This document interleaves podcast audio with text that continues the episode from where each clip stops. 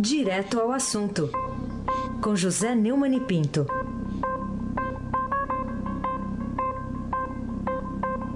Neumann, bom dia. Bom dia, Raíssa Abac, o craque. Bom dia, Carolina Ercolim. Tim por Tim Bom dia. Bom dia, Almirante Nelson e o seu pedalinho. Bom dia, Diego Henrique de Carvalho. Bom dia, Manci Biasi. Bom dia, Clã Bonfim. Noel, Alice e Isadora. Bom dia, o melhor ouvinte, o ouvinte da Rádio Eldorado. FM 107,3. Heisen Abac, o craque.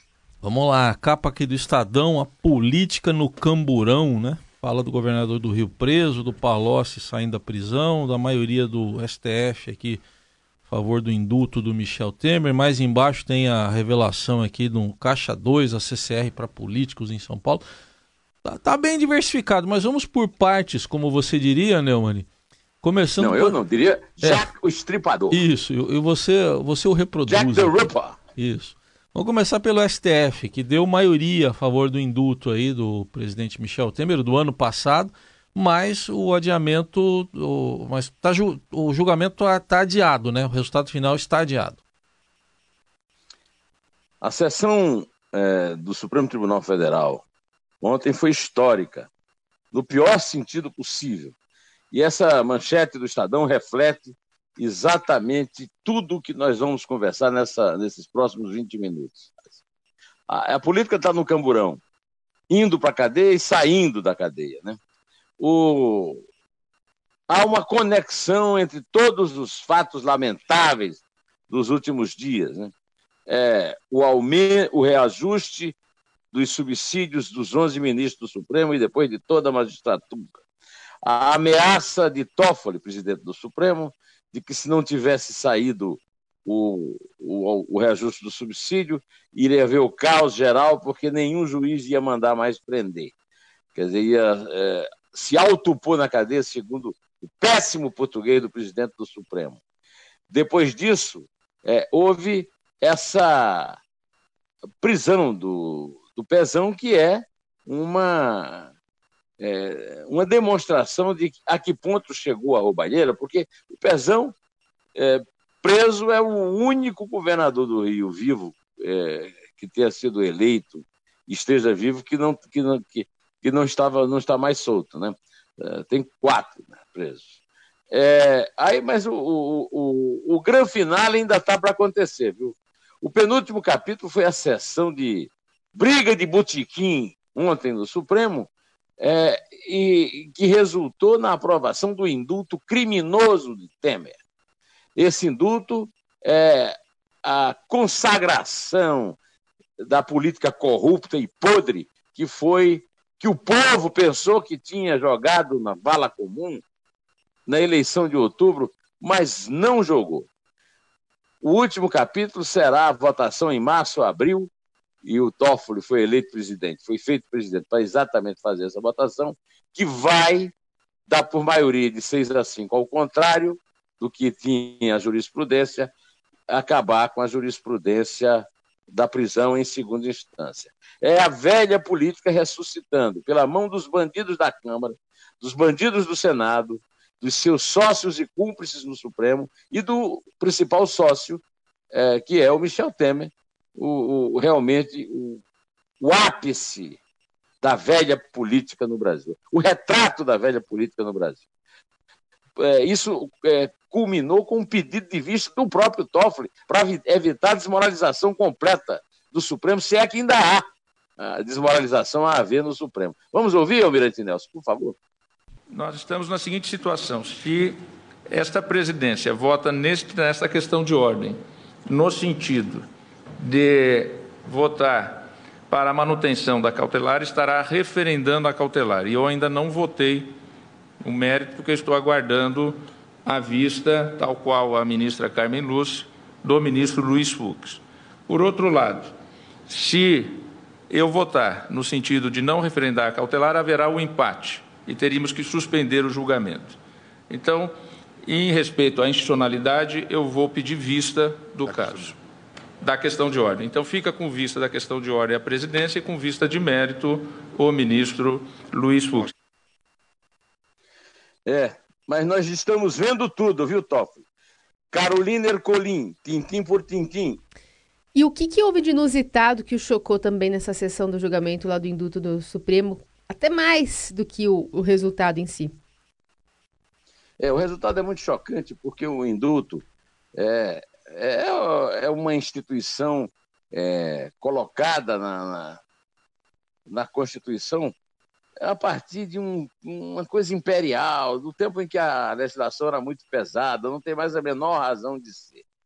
Mas é, isso precisa haver uma emenda constitucional, porque isso é muito vaga sobre o indulto. E aproveitando disso, né, os ministros, pelo menos a, a, a, grande maioria agora, né, a qual tudo indica a Rosa Weber vai se juntar, é, resolveram deixar de ser os guardiões da Constituição e usar a Constituição para é, serem o último bastião da velha política derrotada na eleição. Almirante Nelson, vamos ouvir o principal personagem dessa mudança, que é o Gilmar Mendes, o mais impopular brasileiro de todos os tempos. O indulto é instrumento de política criminal colocado à disposição do Estado para a reinserção e ressocialização dos condenados que a ele façam jus. Essa é uma vertente, inclusive, que o Tribunal desenvolveu, segundo a conveniência e oportunidade das autoridades competentes. O texto constitucional é expresso em autorizar, como competência privativa do Presidente da República, a concessão do indulto. Então, a única solução possível, o Bolsonaro já disse que este será o último indulto. Para isso acontecer, ele vai ter que conseguir aprovar no Congresso, que não será fácil, mas ele vai ter essa chance, uma emenda constitucional que simplesmente extinga esse absurdo que é o indulto. Isso aí vamos ter que esperar para ver, Raíssen Abac, o craque. O Neumann, e essa frase ontem dita pelo presidente eleito Jair Bolsonaro, uh, foi os jornalistas o questionaram por causa de um tweet do filho dele, né, o, o Carlos Bolsonaro, que é vereador no Rio, que na quarta-feira escreveu: A morte de Jair Bolsonaro não interessa somente aos inimigos declarados, mas também aos que estão muito perto. E aí o Bolsonaro foi perguntado e ele respondeu: Minha morte interessa muita gente. Pois então, é, isso é verdade. E, e, eu quero aproveitar essa frase, é verdadeira. O Bolsonaro tem que redobrar realmente a segurança. Agora, em, é, eu esperava que o, o governo Temer, pelo menos, desse uma contribuição ao país depois da eleição, com o Bolsonaro eleito, mas o governo Temer, através do seu ministro extraordinário de Segurança Pública, mais extraordinário do que extraordinário, o Raul Jungmann, Nada até agora apontou de concreto da tentativa, do atentado contra a democracia, que foi a facada no Bolsonaro em Juiz de Fora, que o tirou da campanha. Não, não lhe tirou a vida, mas o tirou da campanha. Eu quero saber é, se realmente o Sérgio Moro, no Ministério da Justiça, uma Polícia Federal renovada, isso não vai ter uma solução. Eu espero saber o que é que há por trás dessa, daquele atentado do dia 6 de setembro. Ainda não estou satisfeito com o que eu sei a respeito, que é praticamente nada. Saber que foi aquele estafermo que fez o tentado não resolve nada. Precisa saber qual era a mão que movia aquele braço que esfaqueou o candidato à época favorito e hoje presidente eleito da República. Carolina Ercolim, tintim por tintim. Bom, um, o presidente disse que a proposta atual da reforma da Previdência, o presidente Jair Bolsonaro, né, essa reforma que tramita lá no Congresso, é um pouco agressiva para o trabalhador, palavras dele. E segundo ele também, o novo texto elaborado por sua equipe econômica será enviado ao Legislativo no início do próximo mandato e será diferente do atual nesse aspecto. Menos agressivo, o texto tem mais chance de ser aprovado ainda nesse primeiro semestre, né, Mani?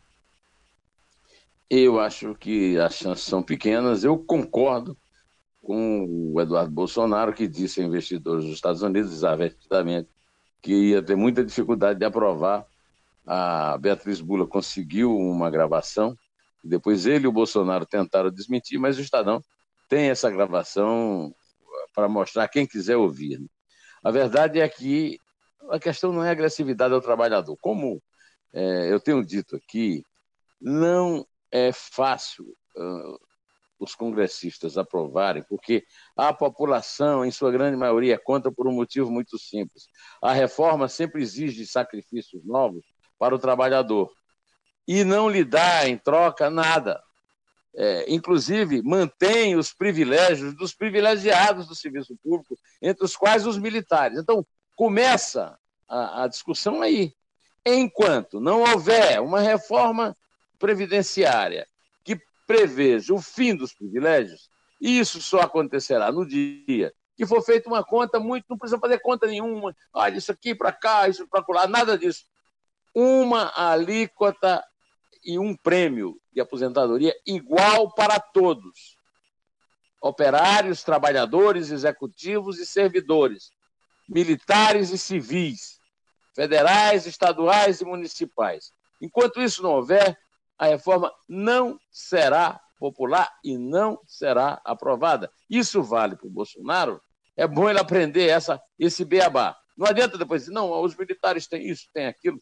É, nada disso enquanto não for igualitária, isonômica, a Previdência não terá reforma aprovada e nós aí ia passar. O que vai acontecer é que não vai ter dinheiro para pagar nem os já aposentados, inclusive os privilegiados. Agora, quando essa gente vai entender isso? Isso eu não sei, viu, Raíssa Abac, o craque. Vamos entrar no outro assunto aqui agora, que é uma delação, não é, não é exatamente uma delação, não é uma leniência, porque foi feito por uma empresa, a CCR admitindo que pagou aí caixa 2 para campanhas eleitorais de políticos de vários partidos. Tem aqui citados José Sérgio Geraldo Alckmin do PSDB, o Campos Machado do PTB, a Marta Suplicy, hoje sem partido, Gilberto Kassab do PSD. Que esquema é esse, Neumann? 30 milhões de reais de caixa 2 é, para doação eleitoral indefensável porque a CCR tem um serviço público já contratado, é, já licitado, e ela não pode dar contribuição nenhuma, doação oficial nenhuma para campanha nenhuma. É, esse, essa, essa leniência revelada em delação premiada, essa leniência atinge todos os partidos, principalmente os tucanos. É, embora o Gilmar Mendes continue mantendo os tucanos soltos em geral, quase todo mundo solto, mas também Marta Suplicy, que era do PT, agora está no MDB, vai estar tá saindo. E o, o, o, o, Gilberto Kassab. Eu quero saber qual é a explicação que o senhor Dória vai dar ao distinto público que votou nele e ao outro que não votou, mas será governado por ele, para manter o Kassab como coordenador político no seu projeto de ir à presidência. É mais um passo que eu estou vendo aqui da velha política, chutando a cara do eleitor, não é nem a canela. Carolina Ercolim, tintim por tintim. Antes da Carol, só vou registrar aqui, né? Está aqui no Estadão, que os envolvidos negam as acusações, só a Marta que não se pronunciou está registrado aqui. Bom, uh, outro assunto que eu queria falar contigo, Neumann, é sobre Antônio Palocci, ex-nome forte aí do núcleo petista, que fechou uma segunda delação premiada com a Polícia Federal. Esse acordo já foi homologado pelo relator da Lava Jato no Supremo, o ministro Edson Fachin. O ex-ministro, né, é, que deixou ontem a sede da PF lá em Curitiba para cumprir uma prisão domiciliar com monitoramento eletrônico, saiu com a tornozeleira, portanto. Você viu as imagens é. dele, Neumann, saindo da, da sede ali? Vi, vi. É, bom, é, é, o seguinte, né? É aquilo, né, Carolina, da manchete brilhante do Estadão hoje. A, a, a polícia no camburão e a tornozeleira é, na, na, canela, né? Quer dizer, o, esses mafiosos usam classicamente né, o, o, o famoso revólver na canela. Agora eles, eles vão de camburão e voltam de tornozeleira na canela. E como você lembrou bem, o, o Palocci é, fez um acordo para a, fazer a delação premiada também em relação aos que gozam do foro privilegiado e, portanto, da liberalidade leniente criminosa do Supremo. Eu não sei se adianta muita coisa, porque o Supremo continua soltando gente e ameaçando que não vai mais pôr na cadeia, que é que é o, o que o Toffoli fez na, na declaração mais infeliz da história de um presidente do Supremo da República Brasileira. Né? O, o Palocci tem muito a dizer, deve ter dito muita coisa, não vazou até agora, assim, é, o segundo consta, nada de é, concreto e espetacular a respeito do que ele, do que ele disse na, na delação à Polícia Federal, e mostra que é, ainda há muita água a passar por debaixo da ponte, inclusive da ponte do Limão, que continua aí com um buraco aberto, sem ninguém estar tá trabalhando no buraco, e, e a prefeitura tentando dar esclarecimento sem trabalhar. Aí se abaque o craque. Então vamos lá, substituição no time da cadeia. Sai Palocci, entra Pezão, que agora está numa uma sala do Estado Maior lá em Niterói. A Polícia Federal está dizendo, a Procuradoria-Geral da República também, Neumann, que ele foi o sucessor do Sérgio Cabral na chefia de uma organização criminosa. O meu querido chefe amigo João Batista Lemos, que já não está mais entre nós, me dizia que ironia era coisa para Machado de Assis, que, não, que eu não tentasse fazer ironia escrevendo, mas, mas falando eu posso, né? Então eu tenho que fazer uma ironia aqui, que é a seguinte: pelo menos numa coisa, esses bandidos e os juízes que os, é, e os ministros dos altos tribunais que os protegem estão dando uma chance à democracia. Porque no crime organizado comum, é, existe uma, uma sucessão indicada pelo chefe, normalmente uma pessoa ligada ao chefe que ascende ao seu lugar na chefia. No bandido político, o povo é que escolhe, né? Então é o seguinte: o povo escolheu Cabral é, e o povo escolheu o Pezão. O povo do Rio de Janeiro escolheu o Pezão para chefiar a quadrilha, segundo a Polícia Federal e o Ministério Público Federal. Então, pelo menos a decisão da chefia é uma decisão democrática como foi também democrática a decisão, eu vou falar bem ironia, tá? Democrática. A decisão de escolher Dilma, de escolher Lula, de escolher Temer para a presidência da República e o comando das quadrilhas instaladas no Planalto. Essa é a minha conclusão irônica a respeito do fato do Pezão, não por coincidência, é, vai cumprir pena numa sala do Estado Maior, né? Sala de Estado Maior, em Niterói. Em Niterói, como dizia o Sérgio Porto, que o urubu voa de costa. Carolina Ercolim, tintim por tintim. A ministra Rosa Weber eh, voltou a indicar dessa vez lá durante uma sessão no TSE que mantém a posição de ser contra a execução da pena após a condenação em segunda instância. A ministra que comanda o TSE, o TSE inclusive, afirmou durante o julgamento de habeas corpus ontem que acompanhava a maioria do colegiado, ressalvando a minha posição pessoal sobre o tema. Lembrando que o broadcast político, inclusive, disse que o STF deve julgar essa prisão após segunda instância entre março e abril agora do ano que vem. O que, que pode mudar, Neumann? Vamos voltar agora aqui é, ao começo, né? Ao estilo Heráclito de Éfeso. Né? É... Aliás, não, Heráclito dizia, dizia o contrário, que é, você nunca toma banho num rio, na mesma, a mesma água num rio. Né? Na verdade, é, é a famosa frase do Hegel, né? que na história tudo se repete. É, acontece como tragédia e se repete como farsa. É, o, vamos voltar ao começo, então. Desde o começo aqui desse nosso comentário, eu dizia que essa consagração, né, essa ressurreição da política morta, que parecia enterrada no, na eleição, deve voltar em março e abril, quando pode ser que o voto é, da, da, da, Rosa Weber, que é o voto que tem decidido isso, é, vire, né? porque ela, deixou, ela tem deixado muito claro que a posição dela é contra a prisão em segunda instância, mas que o Supremo é, é, tem, já decidiu isso e ela não é a favor de ficar mudando jurisprudência. Eu, eu só, fica só uma dúvida, eu ainda, eu ainda tenho fé na Rosa Weber, apesar do voto lamentável dela ontem a favor do indulto, é, em que ela é, mantenha alguns votos que ela deu nesse sentido, principalmente no julgamento do habeas corpus do Lula, em que ela disse que não, o, jurisprudência não é uma coisa assim que você possa estar tá mudando ao seu bel prazer. No caso, essa jurisprudência vai mudar, não por causa da, da Rosa Weber, mas por causa do Gilmar Mendes, que mudou de opinião e insiste junto com todo mundo lá para impor a sua nova opinião sobre o, o Supremo e sobre o país. E sobre a sociedade que não aguenta mais impunidade e pode ter pela frente isso em março. Eu tenho muita esperança de que isso aconteça, mas é, seria o fecho é, realmente dessa tragédia que tem é, é capítulos, é, uma novela trágica que tem os capítulos todos após, aos quais eu já me referi. O reajuste do Supremo e da magistratura.